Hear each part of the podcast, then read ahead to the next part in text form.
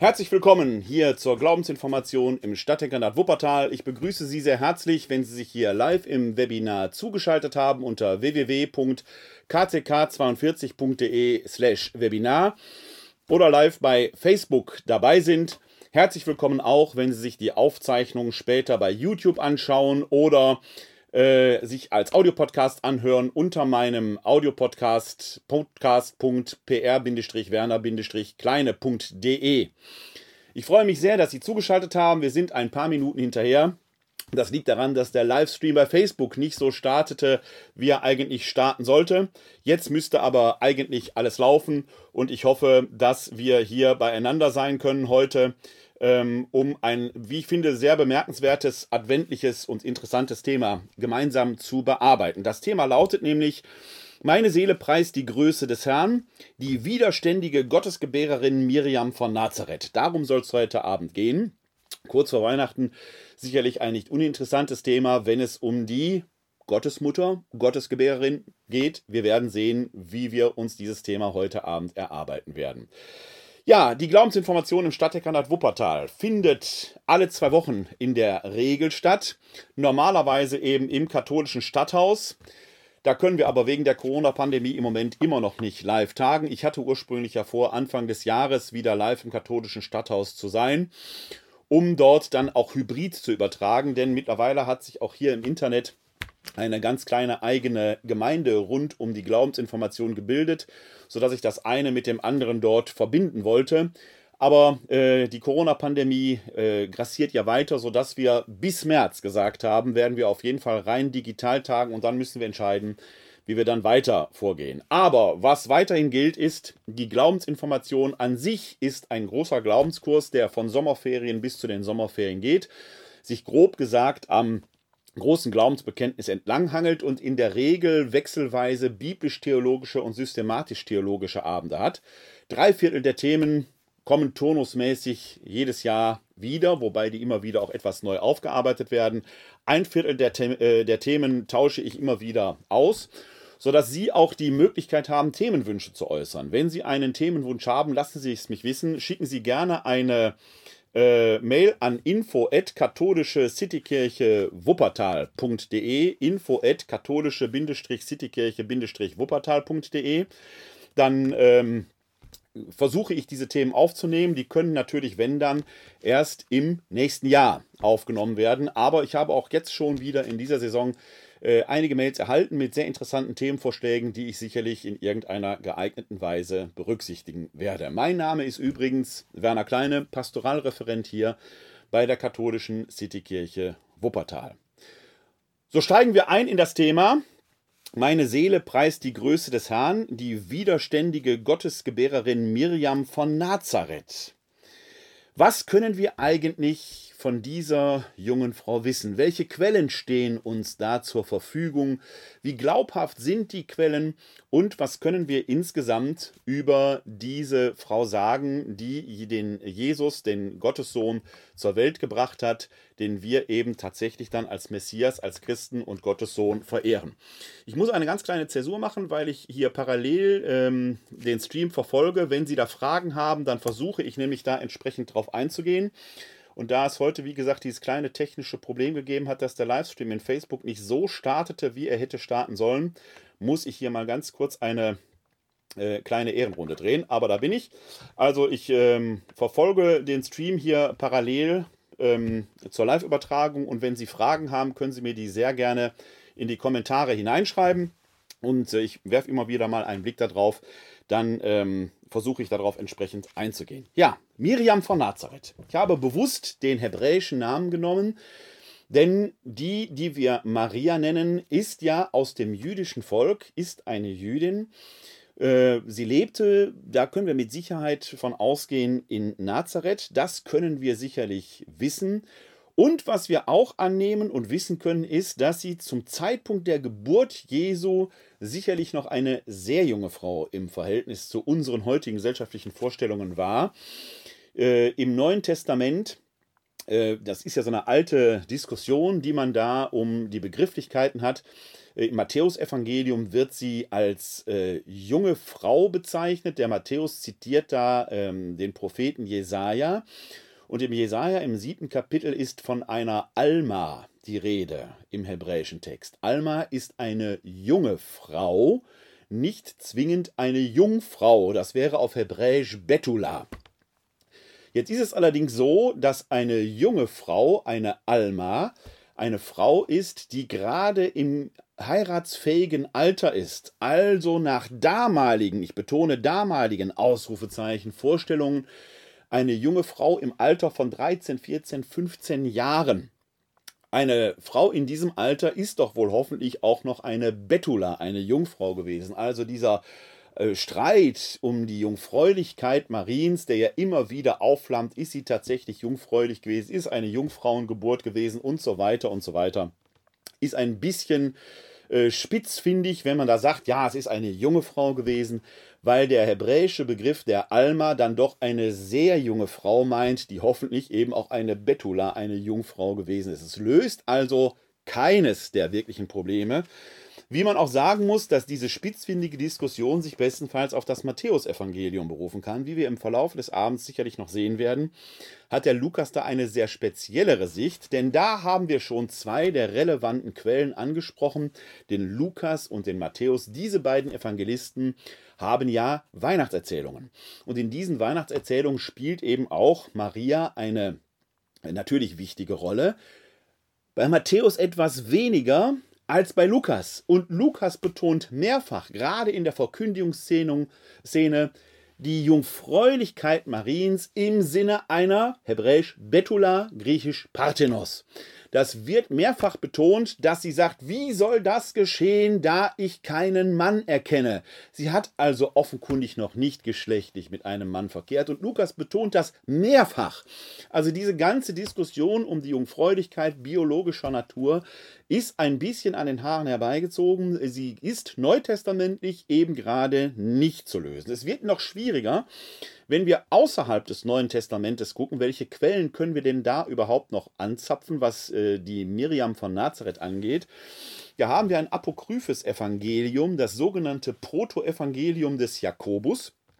Ist nicht in der Bibel, aber in den Apokryphen für die kirchliche Tradition enorm wichtig geworden, enorm wichtig.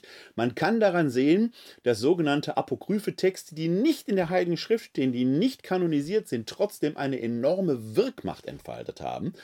Und wir haben uns hier in einer Glaubensinformation vor einigen Jahren mal mit dem Protoevangelium des Jakobus beschäftigt. Wenn ich daran denke, werde ich den Link zu dieser Aufzeichnung äh, in die Shownotes legen. Dann können Sie sich dieses Video auch noch anschauen. Das müsste es im Netz eigentlich geben. Dieses Protoevangelium des Jakobus beschäftigt sich samt und sonders mit der Geschichte Mariens. Da hinein gehört zum Beispiel auch die sogenannte unbefleckte Empfängnis Mariens, womit nicht die Verkündigung und Empfängnis Jesu gemeint ist, sondern die Empfängnis der Maria durch ihre Eltern oder ihre Mutter Anna und Joachim. Die wird in diesem Protoevangelium des Jakobus eben dargestellt, wie die schon sehr betagten Joachim und Anna, bis dato kinderlos, klassisch biblischer Topos, das betagte Ehepaar, das kinderlos geblieben ist und in hohem Alter noch ein Kind bekommt, wie Anna und Joachim einander zulaufen, sich unter der sogenannten goldenen Pforte in Jerusalem begegnen, in die Arme fallen und da durch einen, wenn man so will, Kuss, wird oft mit einem Kuss dargestellt, die Szene, die Empfängnis passiert. Der Spruch Küssen macht schwanger könnte fast daherkommen. Das ist die unbefleckte Empfängnis. Damit fängt die Geschichte Mariens an. Sie beschreibt, wie sie heranwächst, wie sie den Josef, ihren späteren Gemahl, den Verlobten, im Tempel kennenlernt, wie es dem furchtbar peinlich ist, dass ihr die Jungfrau Maria zugelost wird. Was sollen die Leute denken, wenn so ein alter Mann mit so einer jungen Frau zusammen ist? Und dann ist die auch auf einmal schwanger. Es wird die Geburt geschildert in Bethlehem in diesem Protoevangelium des Jakobus insbesondere der Überbetonung der biologischen Jungfräulichkeit, weil dort im Protoevangelium des äh, Jakobus eine Hebamme, die Salome, auftritt, die tatsächlich medizinisch die Intaktheit des Hymen überprüft, wobei ihr, weil sie nicht geglaubt hat, denn das Hymen ist dort im Protoevangelium des Jakobus auch nach der Geburt noch intakt, weil sie nicht äh, geglaubt hat, wie ihr die Hand verdorrt, die dann auf wunderbare Weise durch Berührung des Jesuskindes wieder geheilt wird. Diese Szene wird so oft im Mittelalter dargestellt, dass man schon fast den Eindruck haben kann, das Protoevangelium des Jakobus sei Bestandteil des biblischen Kanon. Man kann daran sehen, wie wirkmächtig auch außerbiblische christliche Texte sind. Wir finden gerade auf solchen Darstellungen im Mittelalter oder auch in der Renaissancezeit noch, im Barock, oft die, die Krippenszene, wo Maria vielleicht auf einem Bett neben der Krippe liegt und dann kniet neben ihr eine Frau, die hat die Hand entweder unter der Decke oder hält die Hand so ein wenig schmerzverzerrt fest. Das ist eben jene Hebamme Salome, die gerade sich der Jungfräulichkeit Mariens vergewissert hat, was schlussendlich auch Eingang gefunden hat in den großen Marienhymnus der Adventszeit äh, äh, des Alma Redemptoris Mator, wo dann davon die Rede ist, dass sie Virgo Prius ac posterius, Jungfrau vor und nach der Geburt war.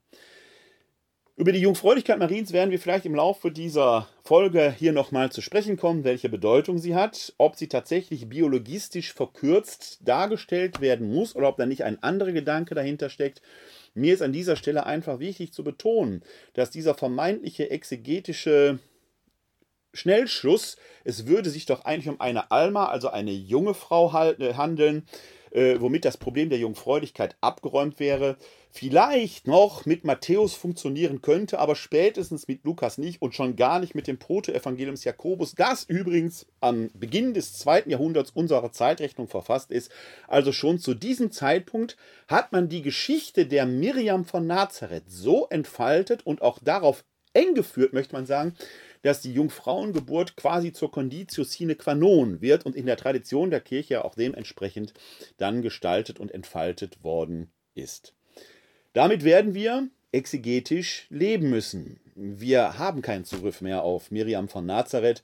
Wir können nur auf das schauen, was in der Tradition der Kirche äh, entsprechend niedergelegt worden ist außerhalb des apokryphen äh, Protoevangeliums des Jakobus, das sich insbesondere und nahezu ausschließlich mit der Geschichte der Miriam von Nazareth befasst, sind die Notizen, die wir über diese junge Frau aus Nazareth haben, innerhalb des biblischen Kanon und auch darüber hinaus allerdings recht spärlich, sodass man sich schon fast etwas verwundern kann, äh, wie tief dann doch eine Marienfrömmigkeit sich entfaltet hat, die übrigens auch ihren Grund hat. Wir haben ja vor einigen Wochen hier innerhalb äh, der Glaubensinformation uns in besonderer Weise äh, ja mit den Heiligen und der Marienverehrung in der römisch-katholischen Tradition beschäftigt, wo ich ja nochmal sehr betont habe, dass diese Verehrung insbesondere dann der Maria auch nochmal einen Grund hat, dass Christus als der Mittler zwischen Gott und Mensch, der ja eigentlich und ursprünglich ist, so im späten ersten Jahrtausend ein wenig in die Ferne rückt, wo aus dem Mittler, aus dem Freund aus dem Bruder, der Pantokrator, der Weltenherrscher wird, der Despot, wenn man so will. Gestern habe ich mit Till Magnus Steiner äh, in einer neuen Folge von unserer Reihe D-Werbung direkt ja darüber diskutiert und wir haben das Nunc Dimitis da auch äh, etwas näher erarbeitet, also diesen Lobgesang des Simeon. Und da ist ja, nun nimmst du Herr deinen Knecht und dieses nun nimmst du Herr steht im Griechischen das Wort Despota, also ein Beherrscher. Und Christus wird zu diesem Beherrscher in der Verehrung, er rückt weg, dem kann man dann nur noch mit Furcht und Zittern und Zagen nahen. Und da kommt Maria als Mutter ins Spiel, weil selbst der mächtigste Herrscher äh, seiner Mutter ja eine Bitte wohl nicht abschlagen wird. Und da wird sie zur Fürsprecherin für die Menschen, die sich nicht unmittelbar diesem Weltenherrscher zu nahen trauen. Also es hat da durchaus auch eine menschliche, psychologische Komponente wo die Marienfrömmigkeit dann aber sicherlich nochmal in einer besonderen Weise sich eigenständig entwickelt und vielleicht ein wenig den Kontakt äh, zu den biblischen Ursprüngen verliert. Um die soll es aber heute gehen. Was können wir denn über die Gottesgebärerin Miriam wissen? Und jetzt habe ich schon den wichtigen Begriff gesagt. Gottesgebärerin. Es gab in der frühen Kirche ja den christologischen Streit um die Frage, wer ist eigentlich dieser Jesus von Nazareth? Wer ist das? Der, der am Kreuze stirbt und von den Toten aufersteht, ist er Mensch, ist er Gott, ist er wahrer Mensch und wahrer Gott? Auch ein Thema, das uns jährlich hier in der Glaubensinformation, wenn es um die Frage des Jesus von Nazareth, werden wir Anfang des Jahres irgendwann behandeln, geht. Fakt ist, zumindest Fakt aus christlicher Sicht, er stirbt am Kreuz und er steht von den Toten auf. Diese Frage wird über drei Jahrhunderte intensiv diskutiert, auf dem Konzil von Nicäa dann entschieden, aber es ist bei uns Theologen wie in anderen Wissenschaften auch so, wo eine Frage beantwortet ist, tauchen meistens zwei neue Fragen auf. Und auch wenn diese Frage nach der Göttlichkeit und Menschlichkeit Jesu, wahrer Gott und wahrer Mensch, scheinbar, ich betone scheinbar endgültig entschieden worden ist, tauchen, wird die Frage weiter diskutiert. Sie fokussiert unter anderem sogar dann auf seine Mutter, auf die Miriam von Nazareth, die Maria eben. Denn es steht plötzlich die Frage an, ist diese Maria von Nazareth nun eine Gottesgebärerin, eine Theotokos, oder ist sie eine Christusgebärerin, eine Christotokos? Das war der Streitfall. Also hat sie den Menschen Jesus zur Welt gebracht oder hat sie den Gott Jesus zur Welt gebracht. Wir haben schon, als es um das Glaubensbekenntnis ging, da taucht ja der Begriff der Jungfräulichkeit auf. Und ich habe da in dieser Folge schon mal beschrieben, dass der Begriff der Jungfräulichkeit innerhalb des Glaubensbekenntnisses sehr viel mit Theologik zu tun hat. Theologik ist quasi eine induktive Schlussfolgerung, aus, wo man gesagt hat, wenn Jesus wahrer Gott und wahrer Mensch ist, dann hat er offenkundig die menschliche Natur über die Mutterlinie erhalten, denn seine Mutter ist zweifelsohne ein Menschenkind, deren Name ja so be bekannt ist, Maria. Fun Fact am Rande, und da blende ich mal gerne kurz einen Text ein, den wir uns da anschauen können, einen ersten biblischen Text. Den finden wir im Galaterbrief des Paulus im äh, vierten Kapitel, Vers 4. Ich blende Ihnen den Text ein. Da lesen wir nämlich im Galaterbrief, Kapitel 4, Vers 4, als aber die Zeit erfüllt war, sandte Gott seinen Sohn, geboren von einer Frau und dem Gesetz erstellt, unterstellt, und dann geht es weiter, damit er die freikaufe, die unter dem Gesetz stehen und damit wir die Sohnschaft erlangen. Mir geht es heute Abend in diesem Zusammenhang um diesen kleinen Passus, geboren von einer Frau. Das ist das, was der Paulus im Galaterbrief schreibt. Es ist, wenn Sie so wollen, das älteste neutestamentliche Zeugnis über die Geburt Jesu. Denn der Galaterbrief ist so Anfang, Mitte der 50er Jahre geschrieben. Also roundabout 20 Jahre, 25 Jahre vor den Geburtsgeschichten des Matthäus und des Lukas. Und da schreibt Paulus, er wurde geboren von einer Frau. Punkt. Kein Name, kein Nichts. Das hat den Paulus überhaupt nicht interessiert. Es scheint fast so, als wisse er das gar nicht. Da könnte man Fragezeichen hintermachen.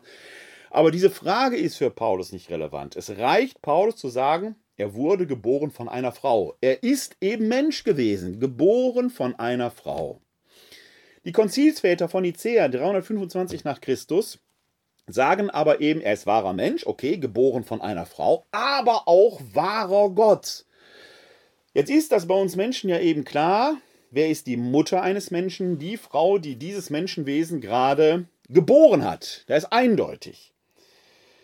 Ob der Mann, der daneben steht und sich gerade ein Bein abfreut, oder Vater geworden ist, auch wirklich der biologische Vater, ist es bei weitem nicht so eindeutig. Heute kann man das durch Vaterschaftstest entsprechend nachweisen. Die Psychologie, die Sozialpsychologie hat uns da sogar einen schönen, ein schönes Gimmick mitgegeben. Man kann das heute noch beobachten, wenn ein Pärchen einen Kinderwagen durch die Straßen schiebt und die Leute gucken da rein, dann sagen die Leute sehr, sehr oft ganz der Vater. Ganz der Vater, um quasi den Erzeuger, den Mann, der daneben steht und die Familie ernährt, in Sicherheit zu wiegen, zu sagen, ja, der sieht so aus wie du oder dieses Kind sieht so aus wie du. Du bist tatsächlich der Vater, bleib mal schön bei deiner Familie. Im Falle der Maria ist ja genau das der springende Punkt, auf dem das Matthäusevangelium herumreitet, weil der Josef weiß, ich kann nicht der Vater dieses Kindes sein, weil, wie der Lukas eben ausführt, eine geschlechtliche Vereinigung eben gerade nicht stattgefunden hat zwischen diesen beiden. Für den Lukas ja noch ganz wichtig in puncto Jungfräulichkeit. Für die dogmatische Erörterung der christologischen Frage ist genau hier die Steilvorlage gelegt, die sagt, okay, Maria, Mensch, Mutter, Menschenlinie, ergo Gott, Vater, Vaterlinie. Deshalb muss Maria jungfräulich gewesen sein weil Gott eben nicht auf natürliche Weise Kinder zeugt. Sonst wäre ja ein Mann im Spiel gewesen, womit die Frage auf eine ganz andere Art und Weise ihre Antwort gefunden hätte.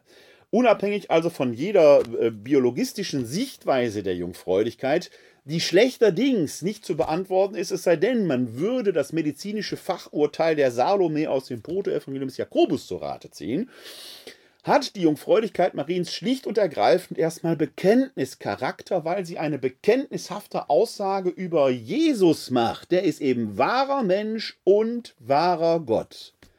Und indirekt dann eben auch eine Aussage über Maria und ihre Bedeutung für den Heilsplan Gottes. Und genau darauf hebt dann der theologische Streit um die Frage, ist sie eine Christusgebärerin, Christotokos, oder ist sie eine Gottesgebärerin, griechisch Theotokos, ab, die auf dem Konzil von Ephesus am Anfang des 5. Jahrhunderts entschieden wird zugunsten der Aussage, Miriam von Nazareth ist eine Gottesgebärerin, Theotokos.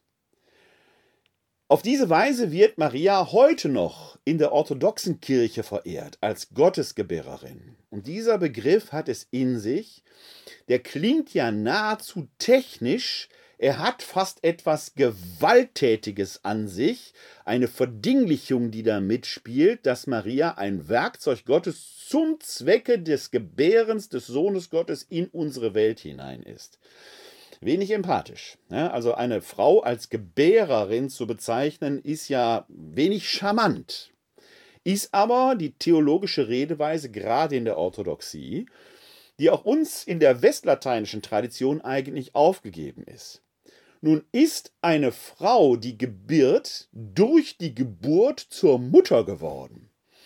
Und in unserer westlateinischen Tradition, aus der die römisch-katholische Kirche hervorgegangen ist, die anglikanische, die aus der Reformation hervorgegangene Kirchen und so weiter und so weiter, hat man diesen gedanklichen Schritt weiter vollzogen und hat sich quasi von dieser doch sehr technokratischen Bezeichnung der Gebärerin sukzessive verabschiedet und verehrt Maria deshalb als Gottesmutter. Das wiederum ist in der Verehrung, in der Marienfrömmigkeit nicht ganz ohne Probleme. Warum? Weil ja gerade selbst der Pantokrator vor seiner Mutter unter Umständen Strang hat. Und die Mutter dem sagt, Jung, mach das mal anders. Das heißt, die Maria stünde damit emotional über dem Sohn. Und das passiert tatsächlich in manchen, ich sage es jetzt mal so, Verirrungen der Marienfrömmigkeit, wo dann plötzlich solche Gedanken gehegt werden, ist Maria nicht möglicherweise sogar Miterlöserin? Ein Aspekt, den man unumwunden eigentlich auf die Seite, als abseitig auf die Seite schieben kann, der aber immer wieder emporwuchert. Deshalb ist die Rede von der Gottesmutter zwar emotional verständlich, aber dogmatisch nicht ganz korrekt, weil wir, und deswegen ist diese Folge auch so überschrieben, Maria eben als Gottes Gebärerin streng genommen verehren, womit ihre Rolle innerhalb des Heilsplanes sicherlich sprachlich wenig charmant, aber doch exakt beschrieben ist, was den christologischen Aspekt angeht, was die Frage angeht, eigentlich geht es nicht um Maria, sondern immer um Jesus, der eben wahrer Gott und wahrer Mensch ist. Wir verehren in unserem Gottesverständnis eben nicht Vater, Mutter, Sohn, sondern Vater, Sohn und Heiliger Geist. Dass der Maria da ein Ehrenplatz in der Verehrung gebührt, steht sicherlich außer Zweifel. Es steht völlig außer Zweifel, dass sie mit Sicherheit sehr nah am Thron Gottes steht. Aber auf dem Thronpodest, da ist Gott alleine. Der eine, der sich uns als Vater, Sohn und Heiliger Geist geoffenbart hat. Die Konzilsväter von Ephesus haben sicherlich deshalb nicht umsonst diesen zweifelsohne wenig charmanten, aber dann doch spezifisch und korrekten Begriff der Gottesgebärerin gewählt. Was können wir über die Gottesgebärerin Miriam von Nazareth wissen, die bei Paulus im Galaterbrief ja namentlich gar nicht genannt wird, sondern wo tatsächlich nur dieses Gebären, geboren von einer Frau, im Mittelpunkt steht, weil es darum geht, Gott wird Mensch. Und dazu geht er eben den Weg allen menschlichen Lebens. Er nimmt den Weg, den wir alle in diese Welt genommen haben. Er wird geboren von einer Frau.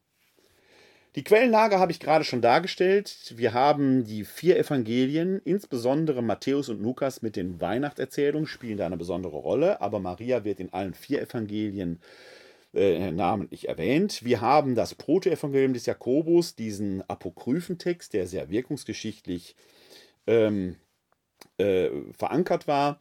Was wir mit Sicherheit Namen sagen können, ist, dass Maria in Nazareth gelebt hat. Nach dem Protoevangelium des Jakobus ist sie in Jerusalem geboren worden, gezeugt und geboren worden, aber ihr Leben spielt sich dann wohl in Nazareth ab, diesem mit Verlaub kleinen Kaff innerhalb des galiläischen Berglandes, weit ab und fernab der damaligen schon als Metropole zu bezeichnenden Stadt Jerusalem. Da wächst sie auf, da lebt sie, da geschieht ihr Leben, dort wird Jesus aufwachsen, wird das Handwerk erlernen, wahrscheinlich eines Zimmermanns. In ähm, den Heiligen Schriften ist vom Teknon die Rede, also vom Handwerker. Und äh, 30 Jahre des Lebens Jesu, 29 Jahre liegen ja weitestgehend im Dunkeln. Aber das ist so das Setting, in dem Jesus aufwächst bei seiner Mutter Maria. Es ist wahrscheinlich, dass er relativ früh durchaus den elterlichen Haushalt verlassen hat. Wir haben ja hier auch eine Folge im Rahmen äh, der Reihe Glaubensinformation, wo wir uns mit den in Anführungszeichen dunklen Jahren Jesu beschäftigt haben. Dunkel deshalb, weil wir aus der Heiligen Schrift ja in Art einer Spurensuche, einer detektivischen Spurensuche manches rekonstruieren können, wo nichts Explizites geschrieben ist. Dunkel also nicht im Sinne von ähm, ja, ähm, angstmachend, sondern von verborgen, weil wir da keine exakten Beschreibungen zu haben. Aber Nazareth ist wohl der Ort, wo er aufwächst und in Galiläa der Ort, wo er seine ersten Jahre entsprechend verbringt. Was wir dann aus der Heiligen Schrift erfahren, im Rahmen des öffentlichen Wirkens Jesu, ist, dass Maria ihren Sohn offenkundig gut beobachtet hat. Sie hat ihn nie aus den Augen verloren. Sie taucht hier und da sporadisch auf. Jesus selbst scheint zu Beginn seines öffentlichen Wirkens in Kapharnaum gelebt zu haben oder sich zumindest am See Genezareth aufgehalten zu haben. Ob Maria da dabei war, kann man ein Fragezeichen hintermachen, denn am Beginn seines öffentlichen Wirkens kommt er unter anderem zurück nach Nazareth und er scheint schon eine ganze Zeit lang weg gewesen zu sein, denn die Leute fragen sich da, ist das nicht der Sohn des Zimmermanns? Seine Brüder und seine Schwestern und seine Mutter leben doch unter uns. Also scheint Maria immer noch in Nazareth gewesen zu sein. Am Kreuz, als Jesus am Kreuz stirbt, taucht sie aber unter dem Kreuz auf. Da ist sie plötzlich in Jerusalem. Man kann also die Frage stellen, ob ähm, Maria nicht möglicherweise auf dem Weg Jesu nach Jerusalem im Tross mit dabei war, zumindest ihm sporadisch gefolgt ist. Innerhalb des Neuen Testamentes der Evangelium kommt es hier und da immer wieder zu einzelnen Begegnungen. Und die schauen wir uns jetzt mal zumindest in Auszügen etwas näher an. Denn da zeigt sich, dass die Mutter-Sohn-Beziehung nicht so ganz konfliktfrei war. Das muss man sich auch immer klar machen. Wir verehren Maria als diejenige, die bei Jesus Fürbitte für uns leisten kann. Aber während des öffentlichen Wirkens Jesu ist die Situation zwischen Maria und Jesus, sagen wir mal, doch latent angespannt. Man möchte fast sagen, mit einer gewissen Normalität geprägt, denn junge Leute, auch Jesus, müssen sich ein bisschen freischwimmen. Und wir gucken da mal so etwas sukzessive hinein. Wir beginnen da mal mit der äh, Hochzeit zu Kanaa, weil die im Johannesevangelium den Beginn des öffentlichen Wirkens Jesu ähm, markiert. Und da sind wir im Johannesevangelium im zwölften Kapitel die Verse 1, im zweiten Kapitel die Verse 1 bis 12. Da heißt es, am dritten Tag fand in Kana in Galiläa eine Hochzeit statt und die Mutter Jesu war dabei. Auch Jesus und seine Jünger waren zur Hochzeit eingeladen. Als der Wein ausging, sagte die Mutter Jesu zu ihm, Sie haben keinen Wein mehr. Jesus erwiderte ihr, Was willst du von mir, Frau? Meine Stunde ist noch nicht gekommen. Seine Mutter sagte zu den Dienern, Was er euch sagt, das tut. Es standen dort sechs steinerne Wasserkrüge, wie es, in der Reinigungssitte der, wie es der Reinigungssitte der Juden entsprach. Jeder fasste ungefähr 100 Liter. Jesus sagte zu den Dienern, füllt die Krüge mit Wasser, und sie füllten sie bis zum Rand. Er sagte zu ihnen, schöpft jetzt und bringt es dem, der für das Festmahl verantwortlich ist, sie brachten es ihm. Dieser kostete das Wasser, das zu Wein geworden war. Er wusste nicht, woher der Wein war, die Diener aber, die das Wasser geschöpft hatten, wussten es. Da ließ er den Bräutigam rufen und sagte zu ihm, Jeder setzt zuerst den guten Wein vor und erst wenn die Gäste zu viel getrunken haben, den weniger guten. Du jedoch hast den guten Wein bis jetzt aufbewahrt. So tat Jesus sein erstes Zeichen in Kana in Galiläa und offenbarte seine Herrlichkeit und seine Jünger glaubten an ihn. Danach zog er mit seiner Mutter, seinen Brüdern und seinen Jüngern nach Kafana um hinab. Dort blieben sie einige Zeit. Dieser Text fasst schon summarisch so etwas zusammen was die Beziehung zwischen Maria und ihrem Sohn Jesus ausmachen wird. Am Schluss des Textes sehr eindeutig der Hinweis, dass Maria mit seinen Brüdern mit Jesus mitzog und seinen Jüngern nach Kafana um hinab, wo sie einige Zeit zusammenblieben. Also Maria hält sich da zumindest in der Lesart am Beginn des Johannesevangeliums, in der Nähe Jesu wenigstens auf. Die finden quasi offenkundig nach einer Zeit des Getrenntseins wieder zusammen. Interessant ist aber vor allen Dingen der Vers 4, und ich blende ihn, damit Sie den vor Augen haben, auch nochmal ein. Denn die Mutter Jesu sagte, kommt zu Jesus und sagt ihm, sie haben keinen Wein mehr. Und jetzt erwidert ihr Jesus, was willst du von mir, Frau? Wiederhole nochmal. Was willst du von mir, Frau? Nicht, auf Ruhrgebietsdeutsch, meine Heimatsprache, Mutter, was willst du? Sondern was willst du von mir, Frau? Distanzierter kann man es ja kaum ausdrücken. Wenn Sie sich in das Empfinden einer Mutter hineinzuversetzen mögen, weil Sie Mutter sind oder weil Sie über entsprechende fantasievolle Kräfte verfügen, sich da empathisch hineinzuversetzen, dann kann man sich offenkundig vorstellen, dass diese Anrede von Maria sicherlich als wenig charmant und empathisch empfunden worden wird. Was willst du von mir, Frau? Sehr distanziert, als wenn Ihnen da eine Fremde gegenübersteht. Und jetzt noch die weitere Zurückweisung, meine Stunde ist noch nicht gekommen. Die Zeit ist noch nicht reif. Also setz mich nicht unter Druck. Seine Mutter aber lässt nicht locker und sie gibt den entscheidenden Rat, was er euch sagt, das tut. Also die hat offenkundig den richtigen Riecher, da wird noch was kommen. Hört auf ihn. Die lässt sich nicht beeindrucken von dieser etwas brüsken Zurückweisung. Wir haben also hier in dieser Geschichte schon auch dieses doch etwas distanzierte Verhältnis zwischen Jesus und seiner Mutter.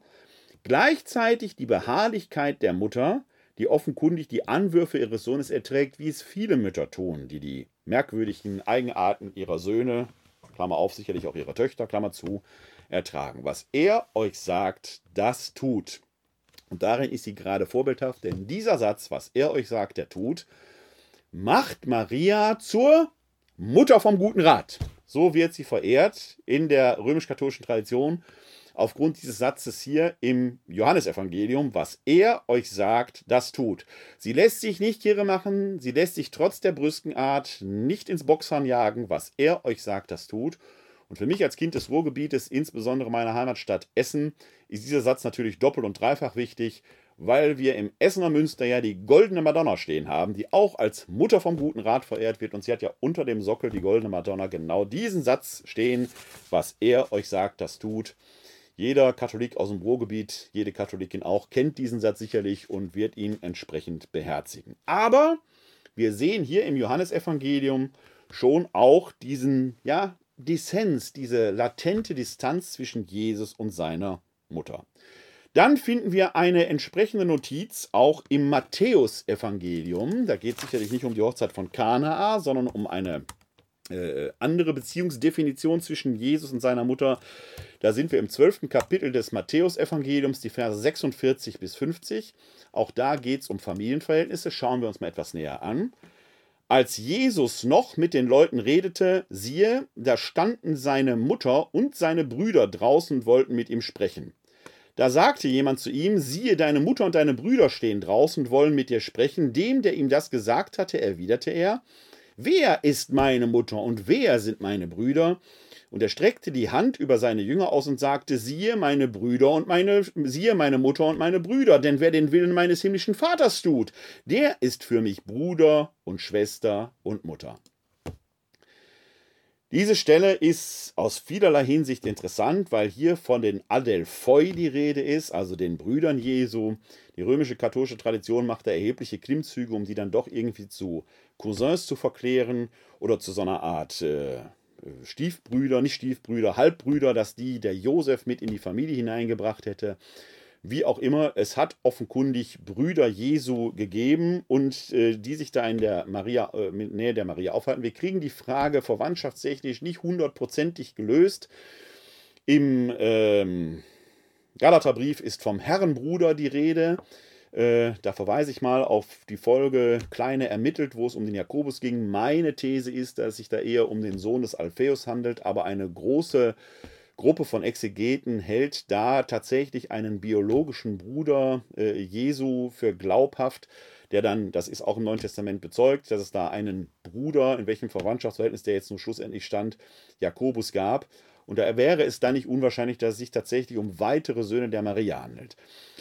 Es bleibt letzten Endes spekulativ, wie auch immer man das deutet. Meine These ist, dass man dieses griechische Adelphoi, auf Deutsch Bruder, nicht einfach in Richtung von Cousins und Cousinen abhandeln kann, sondern da ist dezidiert von Brüdern und Schwestern die Rede. Entweder handelt es sich tatsächlich um Halbgeschwister Jesu, die der Josef mit in die Ehe gebracht hätte. Dafür gibt es aber genauso wenig Hinweise wie für die Frage, ob es nicht tatsächlich um weitere Kinder der Maria ging. Was natürlich die Jungfräulichkeitsfrage der ewigen Jungfräulichkeit ein wenig in einem anderen Licht erscheinen lassen würde. Diese Frage wollen wir aber nicht diskutieren, weil sie letzten Endes äh, nicht hundertprozentig weder in die eine noch in die andere Richtung zu beantworten ist. Für uns hier ist interessant das Verhältnis der Maria zu ihrem zweifelsohne Sohn Jesus steht. Denn auch hier im Matthäusevangelium finden wir doch eine eher brüske Zurückweisung. Deine Mutter und deine Brüder stehen hier und eigentlich ist das doch genau das Signal, sprich mal mit denen. Und Jesus weist sie zurück und sagt, wer sind meine Brüder? Wer ist meine Mutter? Ihr seid meine Brüder und Schwestern und Mutter. Also auch hier wieder etwas, was sicherlich, und das versuchen sich da hineinzufinden, einer leiblichen Mutter sicherlich eher sauer aufgestoßen haben dürfte, weil es de facto doch eine Zurückweisung ist. Schauen wir uns einen weiteren Text an. Und zwar wenige Verse später, möchte man fast sagen, ebenfalls im Matthäusevangelium im 13. Kapitel in Vers 55 finden wir dann folgenden Hinweis. Da äh, kommt Jesus nochmal in seine Heimatstadt und da heißt es dann, ist das nicht der Sohn des Zimmermanns, da hatte ich schon drauf verwiesen, heißt nicht seine Mutter Maria und sind nicht Jakobus, Josef, Simon und Judas seine Brüder. Da haben sie nochmal den Namen des Jakobus, aus dem einige Exegeten dann in Verein mit dem Hinweis im Galaterbrief, wo Paulus vom Herrenbruder Jakobus spricht, hier eine Identifizierung vornehmen. Ich meine, dass es da auch andere Deutemuster geben könnte. Denn dieser Jakobus gehört ja zusammen mit den anderen Brüdern zu Leuten, die Jesus in seinem irdischen Leben eher skeptisch sehen. Dass der plötzlich da so aufsteigt zum Gemeindeleiter Jerusalems, so nonchalant, scheint mir persönlich da etwas schwierig zu sein. Da halte ich es für glaubhafter, dass der äh, Apostel Jakobus der Sohn des Alpheus ist. Aber Exegetenstreit kann man lang und breit über diskutieren. Ich verlinke einfach mal die Folge Kleine ermittelt, wer ist Jakobus, können Sie sich angucken, wie ich das herleite. Aber ich gebe unumwunden zu, es gibt Exegeten, die da zu ganz anderen Schlussfolgerungen kommen, was eben zeigt, so eindeutig ist die Sache nicht. Über manches kann, soll und muss gestritten werden. Hier nochmal für uns wichtig, weil es ja hier um die widerständige Gottesgebärerin Maria geht, Miriam von Nazareth geht. Dieser Jesus hat offenkundig ein angespanntes Verhältnis zu seiner Mutter das sich wohl erst am Kreuz, ja, im Angesicht des Todes auflösen wird, zumindest wenn man der Diktion des Evangelisten Johannes folgt, der uns da unter dem Kreuz folgende Szene darstellt. Da sind wir im 19. Kapitel des Johannesevangeliums, die Verse 25 bis 27. Und ich blende Ihnen den Text äh, ein. Da sind wir im Johannesevangelium Kapitel 19, Verse 25 bis 27. Bei dem Kreuz standen seine Mutter und die Schwester seiner Mutter Maria, die Frau des Klopas, und Maria von Magdala. Als Jesus die Mutter sah und bei ihr den Jünger, den er liebte, sagte er zur Mutter, Frau, siehe dein Sohn. Dann sagte er zu dem Jünger, siehe deine Mutter. Und von jener Stunde an nahm sie der Jünger zu sich. Auch hier am Kreuz, im Angesicht des Todes, bleibt eine gewisse Distanz erhalten. Er antwortet seiner Mutter, Frau, siehe dein Sohn. Auch hier nicht Mutter, sondern Frau.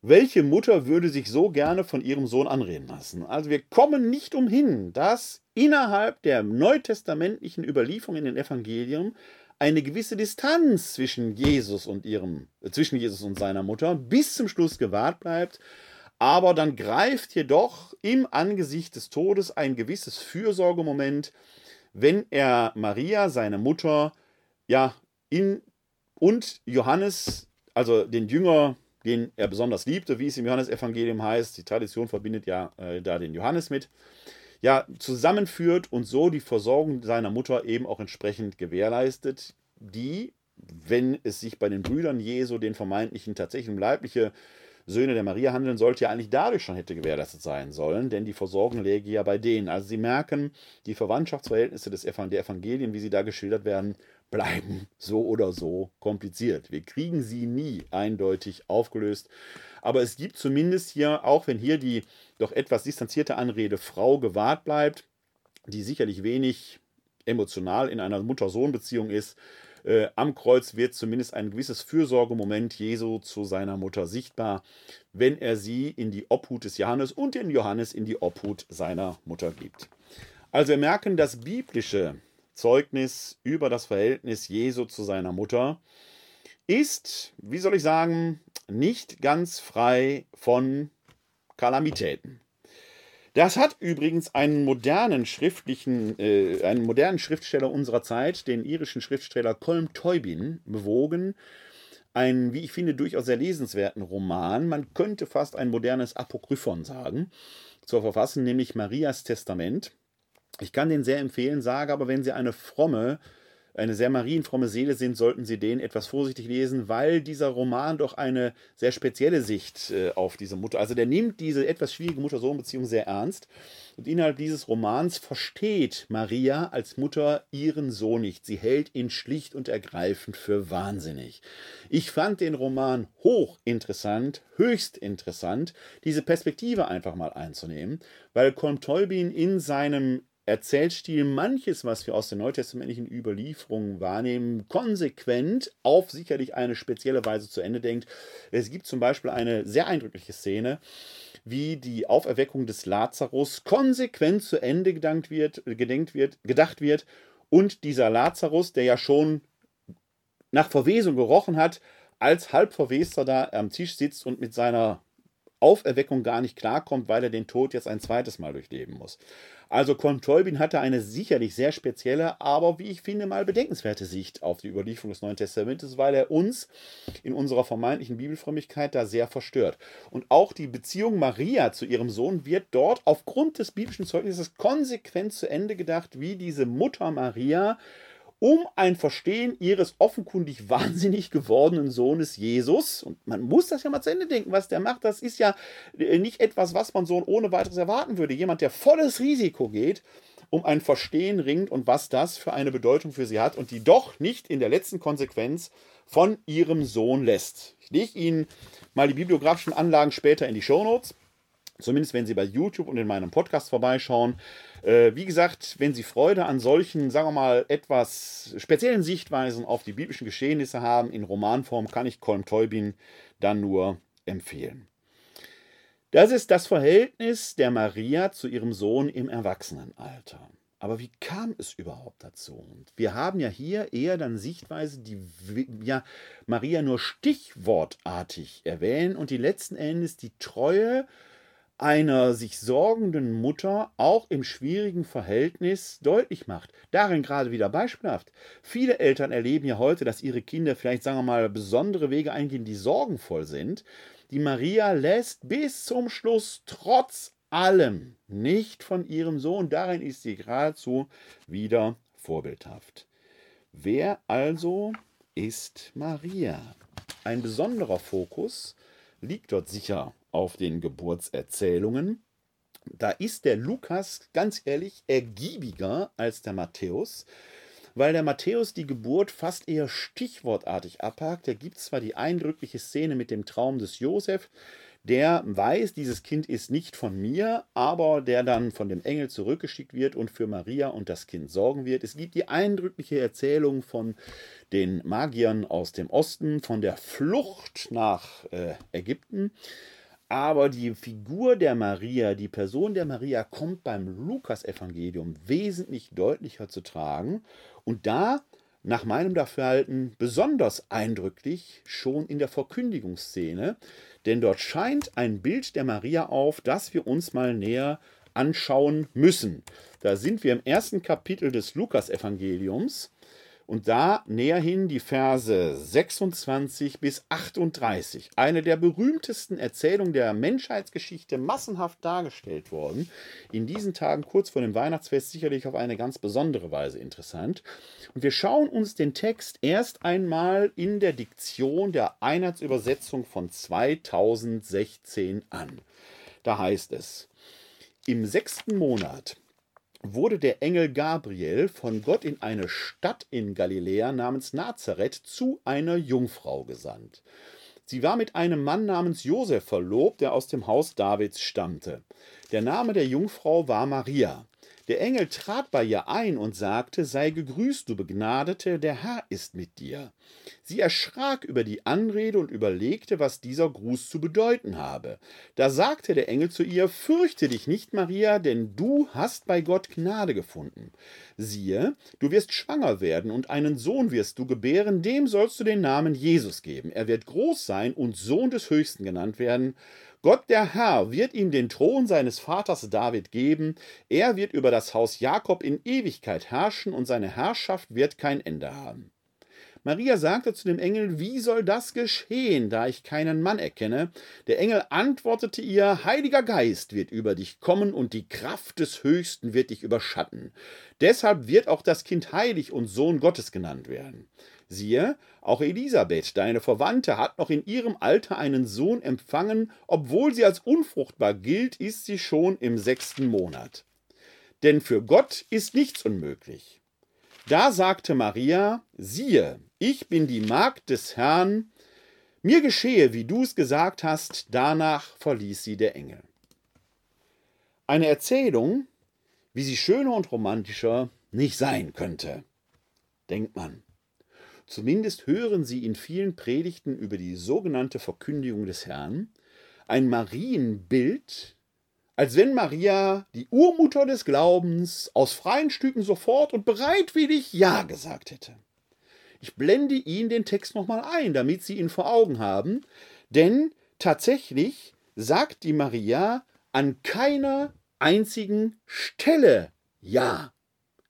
Sie willigt gerade nicht bereitwillig in die Verkündigung der Geburt eines Kindes ein, ganz im Gegenteil, sie ist fast wie der ungläubige Thomas erstmal skeptisch. Sie scheint offenkundig keine naive Jungfrau zu sein, Sie weiß nämlich, wie es geht, dass Kinder in die Welt kommen. Sie antwortet ja auf die Avancen des Engels. Wie soll das geschehen, da ich keinen Mann erkenne? Sie glaubt also offenkundig nicht daran, dass Kinder einfach so vom Himmel fallen, sondern sie weiß schon, da muss eine wie auch immer geartete Zeugung stattfinden. Und die hat gerade nicht stattgefunden. Also, wir haben hier vielleicht noch nicht direkt Widerständigkeit, aber doch enorme Skepsis. Sie möchte einfach erfahren, wie soll das jetzt gehen. Jetzt schildert der Text den Vorgang der Zeugung aus dem Mund des Engels folgendermaßen dargestellt. Heiliger Geist wird über dich kommen und Kraft des Höchsten dich überschatten. Das ist ja zu schön, um wahr zu sein, wie es hier im Vers 35 geschildert wird, äh, im Lukasevangelium. Und hier muss man vielleicht mal einen Blick in den Urtext werfen, denn dieses Heiliger Geist wird über dich kommen und Kraft des Höchsten wird dich überschatten, heißt auf Griechisch, ich zitiere aus dem Nestler Aland, Pneuma hagion, ep eleusetai epise, kai dynamis, hypsi, hypsisto, episkiasei soi.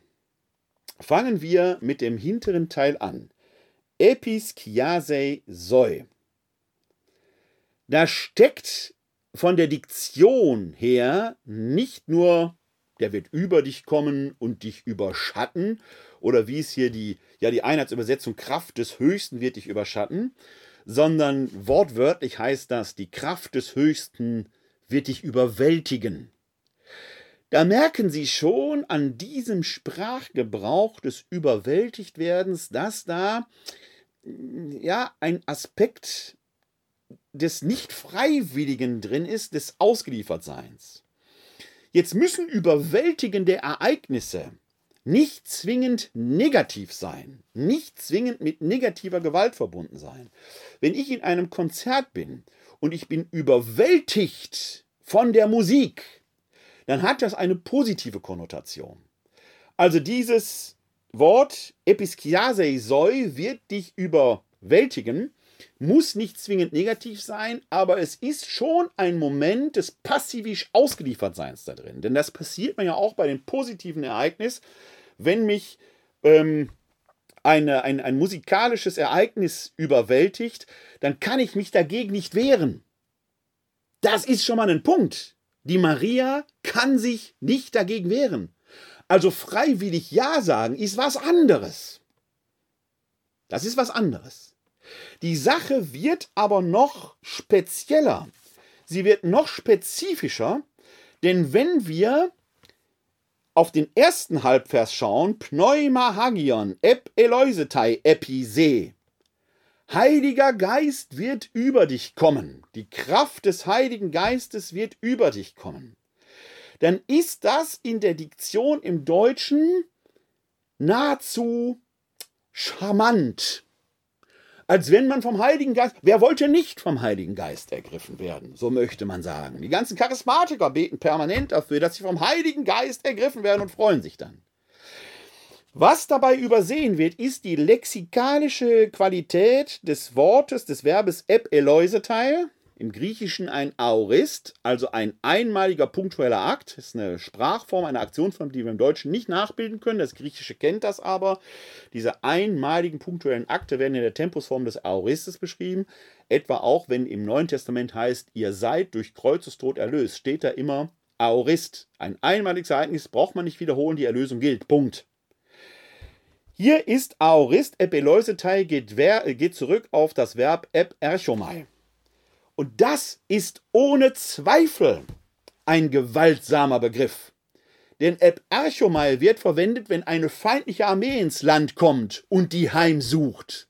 Da ist im Verb selbst kein positiver Aspekt drin.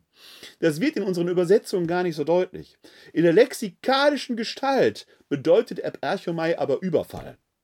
Da muss man sich klar machen. Der Heilige Geist wird über dich herfallen und die Kraft des Höchsten wird dich überwältigen. Das ist eine sehr wörtliche Übersetzung dieses Satzes. Jetzt werden Sie vielleicht erschrecken und dem einen oder anderen wird die Kinnlade runterfallen und der bisherige, traditionelle, vielleicht kindlich geprägte Glauben wird zerstört sein. Da muss ich Ihnen leider sagen, ich kann es nicht ändern. Mein Job hier ist, als Exeget Ihnen die Dinge auszulegen. Wer Gott begegnet, hat immer ein überwältigendes Erlebnis. Dem Mose widerfährt es schon im Buch Exodus aufgrund seines Wunsches, die Herrlichkeit Gottes zu sehen, dass er sich sagen lassen muss, meine Herrlichkeit ist für Lebende nicht sichtbar, würdest du sie erblicken, du würdest augenblicklich sterben.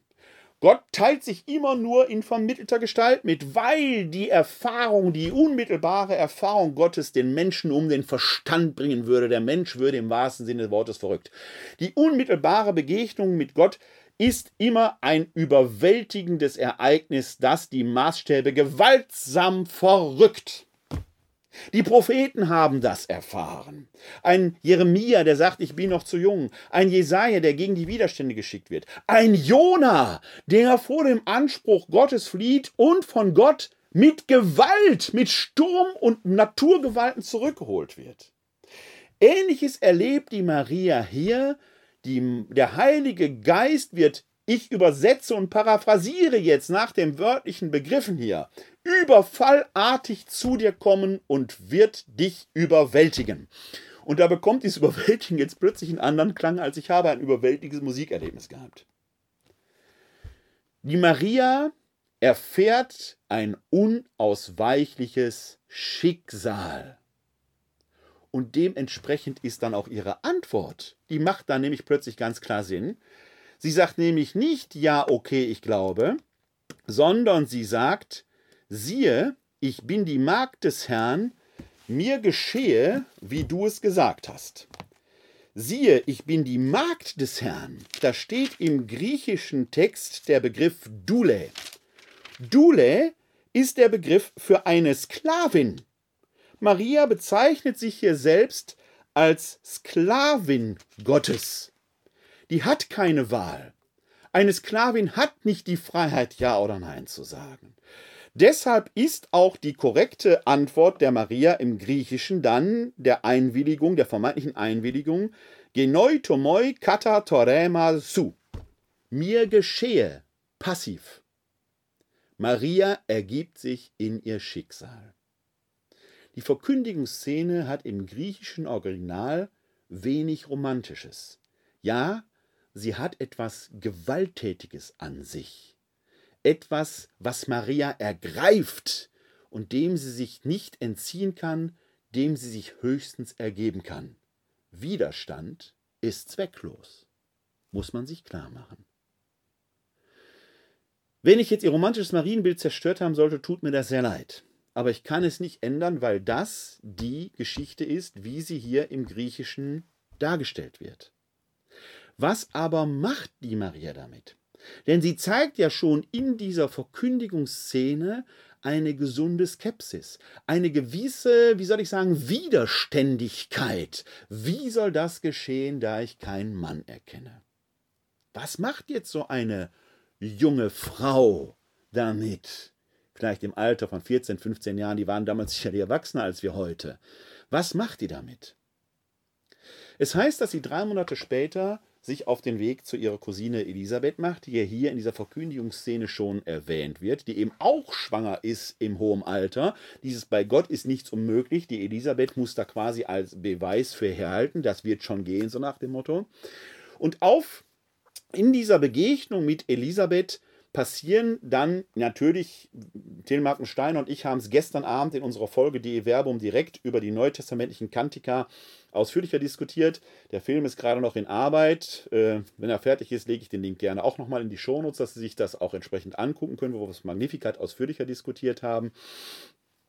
In dieser Begegnung zwischen Maria und Elisabeth ist natürlich auch viel der Verhältnisklärung zwischen Jesus und Johannes dem Täufer klar. Denn Maria wird die Mutter aus unserer christlichen Sicht des Sohnes Gottes werden. Elisabeth die Mutter Johannes des Mannes, der später auch Johannes der Täufer genannt wird. Eine frühchristliche oder in der Zeit des frühen Christentums ja eigene Konkurrenzgruppe um die heute als Johanniden bekannten und auch im Nahen Osten noch zu findende religiöse Gruppierung, die in Johannes dem Täufer den Messias sah. Und natürlich ist in unseren Evangelien, die tendenziell als Tendenzschriften hier das Christliche nach vorne bringen, eher Jesus im Vordergrund, sodass Johannes der Untergeordnete ist, der Vorläufer. Das wird sehr schön schon in der Begegnung zwischen Maria und Elisabeth dargestellt, wie Johannes sich eben über die Freude, als, als Kind unter dem Herzen der Elisabeth schon ein Hüpfer tut, weil der Herr kommt, wie Elisabeth, die wesentlich jüngere Maria, äh, freudig begrüßt, gebenedeit bist du unter den Frauen und gebenedeit ist die Frucht deines Leibes, ein Satz, in, unsere, in unser Ave Maria Gebet eingegangen ist. Für mich aber viel wichtiger in diesem Zusammenhang Zusammenhang ist dann der Gesang der Maria, den sie anstimmt, dieser große Lobgesang, das Magnificat, ein Gesang, der geradezu revolutionär ist. Wir finden ihn ebenfalls im ersten Kapitel in den Versen 46 bis 55. Da heißt es, meine Seele preist die Größe des Herrn und mein Geist jubelt über Gott meinen Retter, denn auf die Niedrigkeit seiner Magd hat er geschaut, siehe, von nun an preisen mich selig alle Geschlechter. Denn der Mächtige hat Großes an mir getan, und sein Name ist heilig. Er erbarmt sich von Geschlecht zu Geschlecht über alle, die ihn fürchten. Er vollbringt mit seinem Arm machtvolle Taten. Er zerstreut, die im Herzen voll Hochmut sind. Er stürzt die Mächtigen vom Thron und erhöht die Niedrigen. Die Hungernden beschenkt er mit seinen Gaben und lässt die Reichen leer ausgehen. Er nimmt sich seines Knechtes Israel an und denkt an sein Erbarmen, das er unseren Vätern verheißen hat, Abraham und seinen Nachkommen Nachkommen auf ewig. Ein geradezu revolutionärer Gesang, der das Engagement Gottes, das machtvolle, gewaltige Eingreifen Gottes zugunsten der Entrechteten, Armen und Schwachen preist, der die Mächtigen vom Thron stößt, der die Hungernden nährt und die Dürstenden sättigt. Dieser Gott greift in die Welt ein und erschafft Recht und Gerechtigkeit, nicht nur jetzt, sondern von Geschlecht zu Geschlecht und alle Zeiten. Thiel Markenstein und ich haben gestern Abend ja diese Kantika, diese drei neutestamentlichen Kantika Benediktus, also Lobgesang des Zacharias, des Mannes der Elisabeth, das Magnificat, der Lobgesang der Maria und den Lobgesang des Simeon im Tempel etwas ausführlicher erläutert. Und wir haben da eine sehr schöne Dynamik auch herausgearbeitet und erkannt. Denn eine Besonderheit hier des Magnificat ist, im Unterschied zum Benediktus, zum Lobgesang des Zacharias, der Zacharias spricht immer von uns, vom Volk, die Maria spricht von ich, von mir, in der ersten Person Singular. Das ist in diesem Zusammenhang deshalb wichtig, wenn die Verkündigungsszene etwas Überwältigendes an sich hat, dem die Maria sich gar nicht entziehen kann.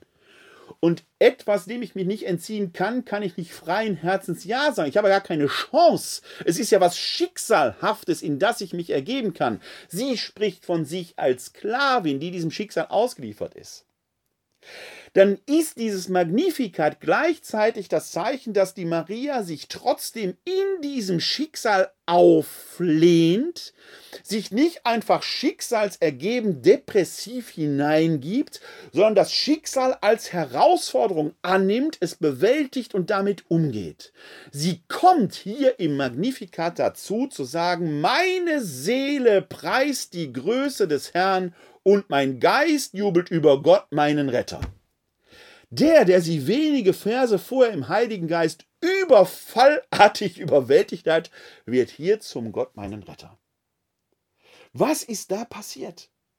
Diese Maria ist eine bemerkenswerte Frau, die ihr Schicksal in die eigenen Hände nimmt, das Unausweichliche annimmt und versucht, in dem Unausweichlichen das eigene zu bewahren und das Schicksal zum eigenen zu machen, damit umzugehen.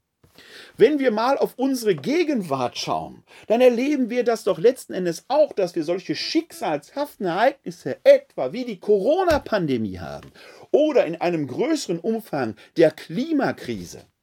Das sind überwältigende Ereignisse, die überfallartig auf uns zukommen. Und jetzt können wir uns depressiv in die Ecke setzen und sagen, oh Gott, ist das alles schlimm, wir sind alle verloren. Wir können es verleugnen, durch die Straße ziehen und sagen, Coronavirus gibt es gar nicht, ist eine Erfindung der Regierung. Kann man machen, ändert aber nichts. Oder wir können das Schicksal als Herausforderung annehmen und damit umgehen. Und letzteres tut die Maria. Die ist so widerständig, dass sie sagt, ich kann dem nicht ausweichen, aber ich mache es zu meiner Sache. Das ist sicherlich eine eher sekundäre Entscheidung, nicht ein freiwilliges, freudiges Ja sagen, aber es ist eine Aneignung. Und indem ich mir das Schicksal zu eigen mache von Jesus von Nazareth, wird man später im Angesicht vieler Kranker sagen, Ihn trifft es im Inneren. Das Neue Testament, in einer Übersetzung spricht immer, er hatte Mitleid mit ihnen. Aber das spricht, da steht im Griechischen oft dieses Wort eusplanchnein. Die Splanchner sind die Eingeweide, das Innere. Er macht das Schicksal der anderen zu seinem eigenen. Etwas Ähnliches können wir hier bei der Maria sehen. Sie nimmt dieses unausweichliche Schicksal als Lebensaufgabe, Herausforderung an und ist jetzt in der Lage, in diesem Unausweichlichen die Größe des Handels zu entdecken, ja, sogar das Rettende zu entdecken. Denn das ist ja das, was im äh, Magnificat dann steht, dass er schreibt, denn auf die Niedrigkeit seiner Magd hat er geschaut, siehe, von nun an preisen mich selig alle Geschlechter. Hat kleine Mädchen aus dem bergischen Kaff Nazareth im galiläischen Bergland dieses Mädchen soll den Erlöser zur Welt bringen. Dieser Mensch, dieses Menschenkind, das da unter ihrem Herzen heranwächst und heranreift, wird schlussendlich zum Retter der Welt werden. Ein unausweichliches Schicksal, das sie zu ihrem eigenen macht und innerhalb der Demütigung, die sie sicherlich erfahren hat, geschieht dann Großes, siehe, von nun an preisen mich selig alle Geschlechter. Das wird sicherlich nicht etwas gewesen sein, was einer jungen, schwangeren, noch unverheirateten Frau im bangladesischen Bergland in Nazareth als Schicksal geblüht haben dürfte. Die wird sicherlich eher, die Mann, die wird die Nase gerümpft haben, man wird über sie gemauschelt haben und was weiß ich was. In der Wirkungsgeschichte aber ist sie zur Gottesgebärerin geworden. Und das zeichnet sich hier schon ab. Die Maria nimmt ihr Schicksal an. Das ist viel größer, als banal naiv glaubend Ja zu sagen. Wem ich also den Kinderglauben vorhin zerstört haben mag, der möge jetzt die Herausforderung annehmen und die wahre Größe der Widerständigkeit Mariens anerkennen, denn sie schließt daraus die weiteren Schlüsse, wenn sie in diesem Magnifikat den Blick über sich hinausweist, denn da heißt es noch, denn der Mächtige, der Mächtige, nicht Gott hat an mir groß, der Mächtige, da steht ja dieses überfallartig Überwältigen noch drin, der Mächtige hat Großes an mir getan und sein Name ist heilig. Er, und jetzt kommt die Weitung des Blickes, er erbarmt sich von Geschlecht zu Geschlecht über alle, die ihn fürchten. Er vollbringt mit seinem Arm machtvolle Taten. Er stürzt die Mächtigen vom Thron, erhöht die Niedrigen, die hungern, beschenkt er mit seinen Gaben und lässt die Reichen leer ausgehen. Was er hier, was Maria erlebt hat, an Macht und Gewalt Gottes, gilt für die ganze Welt. Die Botschaft, die dran ist, die darin liegt, ist, es gibt unausweichliche Schicksale, die uns überfallartig überwältigen und denen wir vielleicht, wenn wir ganz ehrlich sind, lieber ausgeliefert werden. Aber der erste Punkt ist zu sagen, mir geschehe es. Ich nehme das Schicksal an und versuche jetzt aus diesem Schicksal heraus Großartiges zu bewältigen. Das ist der Weg, den die Maria da geht. Und all das steckt schon in dem Eparchestei drin, dem überfallartigen. Und da zitiere ich nochmal aus äh, einem, einer ähm, Schrift, die äh, zu diesem Wort folgendes sagt, was sich in der deutschen Übersetzung als über dich kommen so harmlos liest und anhört, wird im griechischen Urtext mit dem Verb eperchestai wiedergegeben, das nach Auskunft des Wörterbuches zum Neuen Testament von Bauer Ahland, einem Standardwerk für die neutestamentliche Exegese, insbesondere zur Beschreibung des Eintreffens von widerwärtigen Ereignissen verwendet wird. Nicht, dass hier damit gesagt werden soll, dass die Verkündigung und Empfängnis Jesu an bzw. durch Maria widerwärtig wäre. Für Christinnen und Christen ist es der Beginn des göttlichen Erlösungshandels in Jesus Christus, aber die Verwendung eben dieses Verbes im Griechischen zeigt doch an, dass Maria hier gepackt und überwältigt wird. Der liebe Gott nimmt sich, was ihm gehört, er packt und überwältigt. Die Wortwahl ist näher an Gewalt als Liebe. Und Maria nimmt genau dieses Schicksal an. Der Text stammt übrigens aus dem Beitrag, den ich dazu mal geschrieben habe. Den Link versuche ich auch in die Shownote zu legen. Das Interessante ist aber, dass Maria darin widerständig bleibt und aus diesem Widerstand den entscheidenden Schritt nach vorne zur Bewältigung des Schicksals geben kann. Das Bemerkenswerte aber ist dann, dass hier eine Selbstermächtigung geschieht. Erst in der Annahme des Schicksals kann die Maria es auch in die eigene Hand nehmen und gestalten. Das führt ja dann in den Auseinandersetzungen mit ihrem Sohn, dass sie nicht von ihm lässt. Sie wird zu ihm halten, bis unters Kreuz, und sie wird gerade darin die Mutter vom guten Rat werden, die eben sagt, was er euch sagt, das tut. Diese Maria ist einem Schicksal ausgeliefert, sie ist aber eben nicht schicksalsergeben, sondern schicksalsgestaltend. Und das ist der entscheidende Punkt. Die Maria sagt nicht einfach Ja, aber sie nimmt die Herausforderung an und gestaltet es. Das, das ist die eigentlich frohe Botschaft in dieser doch sehr herausfordernden Szene. Nehmen Sie, nehmen wir unser Schicksal und die Schicksalsfragen, die uns packen und überwältigen, denen wir nicht ausweichen können, die überfallartig auf uns zukommen, an und gestalten es. Denn das ist die Botschaft der widerspenstigen Gottesgebärerin Maria von Nazareth. Selbst im Unausweichlichen ist Heil möglich. Liebe Zuschauerinnen und Zuschauer, Vielleicht habe ich Sie heute ein wenig verstört mit einer sehr am griechischen Wortlaut orientierten Auslegung der Verkündigungsszene. Aber ich bin überzeugt, dass da viel mehr Kraft und Heil drin steckt, als wenn wir einfach sagen, die Maria hat einfach Ja gesagt. Nein, diese Maria ist eine Skeptikerin, ähnlich wie der Thomas, der später nicht einfach an die Auferstehung glauben kann, sondern nachfragt. Die Maria ist wie Sie und ich. Die Maria fragt nach. Die Maria kann nicht allem ausweichen, was sie erstellt. Sie hat ihr Schicksal zu tragen, aber sie gestaltet es. Und genau darin, genau darin ist sie die Urmutter des Glaubens. Darin ist sie die Urmutter des Glaubens, dass sie eben ihr Schicksal annimmt, gestaltet und darin den positiven Drive findet.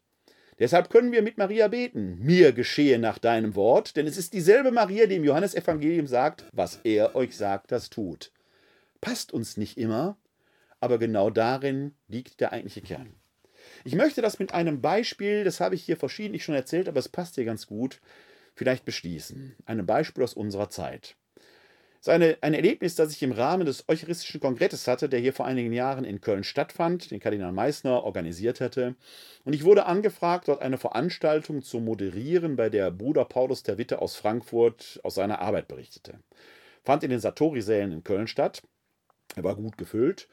Und nachdem Bruder Paulus seinen Vortrag gehalten hatte, war seine Frage runter und es meldet sich ein älterer Herr, der die Frage äußert und sagt, wie ist das eigentlich mit Gott? Warum erhört er mein Gebet nicht? Warum hilft er nicht? Meine Nachfrage, wobei soll Gott helfen, äh, brachte dann die Antwort zutage, dass dieser ältere Herr davon berichtete, dass sein Sohn Alkoholiker sei und er täglich darum beten würde, dass Gott ihn doch von seiner Sucht befreien möge. Gott habe doch gesagt, beziehungsweise Jesus habe doch gesagt, bittet und euch wird gegeben.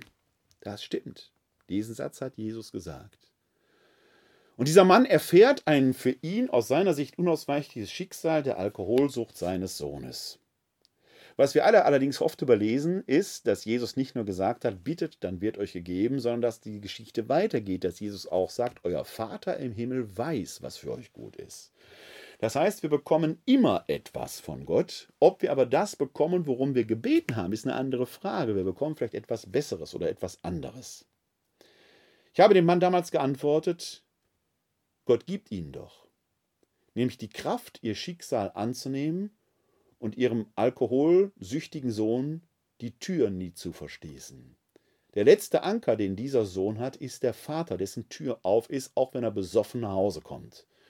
Der Vater, der immer wieder die Kraft findet, in der Kraftlosigkeit seinen Sohn nicht zu lassen. Dieser Mann lebt heute das, was die widerständige Miriam von Nazareth damals gelebt hat. Er nimmt sein Schicksal an. Er wollte es lieber anders haben. Aber gestaltet dieses Schicksal und er lässt seinen Sohn nicht fallen. Das geht auch heute noch. Was er euch sagt, das tut, und dann können wir auch sagen, mir geschehe nach deinem Wort. Liebe Freundinnen und Freunde da draußen, vielleicht hilft es in diesem Sinne, nochmal genauer auf Maria zu schauen. Denn wenn wir in die Tiefe des Textes reinschauen, ist da viel mehr als ein einfaches Ja, zu dem wir ehrfürchtig aufschauen und sagen, das könnten wir nie. In der Tiefe des Textes steckt eine widerständige Miriam von Nazareth, die uns nicht nur zum Vorbild, sondern zum Role Model werden kann. Denn wir alle haben die großen und kleinen Herausforderungen unserer Gegenwart. Corona und die Klimakrise habe ich schon genannt und Sie selber wissen am besten aus Ihrem eigenen Leben, wo Ihre kleinen und großen Schicksale sind. Machen Sie es wie Maria. Nehmen Sie diese Schicksale an und gestalten Sie dieses Schicksal in der Kraft des Höchsten. In diesem Sinne wünsche ich Ihnen für heute noch einen gesegneten Advent. Wir sehen uns vor Weihnachten, wenn Sie möchten, noch einmal, nämlich in einer Woche schon, am 22.12. Äh, äh, das ist der Mittwoch vor dem Heiligen Abend. Der ist traditionell, traditionell ist der Mittwoch vor dem Heiligen Abend der Einführung in das weihnachtliche Fest und den weihnachtlichen Festkreis gewidmet. Wenn Sie also möchten, sehen wir uns sehr gerne nochmal von dem Weihnachtsfest. Deshalb wünsche ich Ihnen frohe Weihnachten erst in der nächsten Woche. Aber bis zur nächsten Woche wünsche ich Ihnen alles Gute, einen gesegneten Advent. Bleiben oder werden Sie gesund und helfen Sie anderen gesund zu bleiben oder zu werden. Das ist nämlich unsere Herausforderung. Und dazu wünsche ich Ihnen allen ein herzliches Glück auf!